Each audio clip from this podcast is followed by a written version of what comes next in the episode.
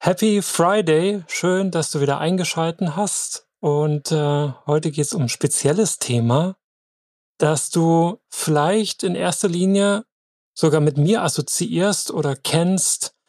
Ich baue ja drumrum auf LinkedIn, durch meine Webseite, auch durch diesen Podcast, so gesehen eine eigene Marke auf. Und das macht für mich als Selbstständiger auch Sinn, als Unternehmer, bin ich vor allen Dingen mein eigenes Produkt, das Produkt meiner Firma. Ich als Trainer, ich als Coach, ich als Berater, ich als Sparringspartner, ich als Keynote Speaker, Podcaster sind immer meine Erfahrungen, die ich teile. Und die einzige Frage, die sich dann nur noch stellt, ist, warum ist das jetzt für dich relevant, was der Christa mit seiner Company macht? Nun, ich war vorher schon eine Marke.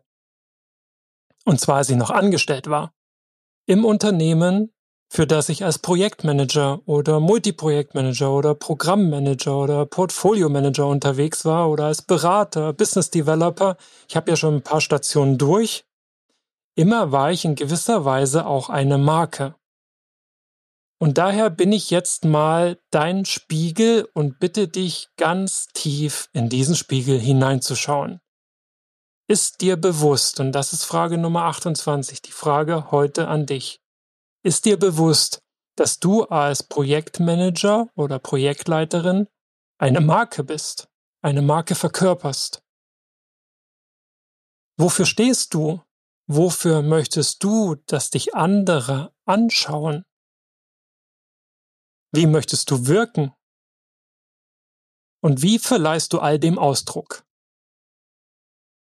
Und neben dem, was so Basis und Rüstzeug einer Marke ist, kannst du dir natürlich auch noch die Frage stellen, so was ist deine Unique Selling Proposition? Was ist dein Unfair Advantage? Also was macht dich jetzt einmalig und was lässt dich als Marke herausstechen und herausstehen? Wenn du dich mit dem Markenbegriff nicht so richtig identifizieren kannst, dann stell dir einfach die Frage, was möchtest du verkörpern? Wie möchtest du gesehen werden von anderen? Was möchtest du darstellen? Und was macht dich auch besonders? Besonders vor allen Dingen nicht nur in deinen Augen, sondern in den Augen der anderen.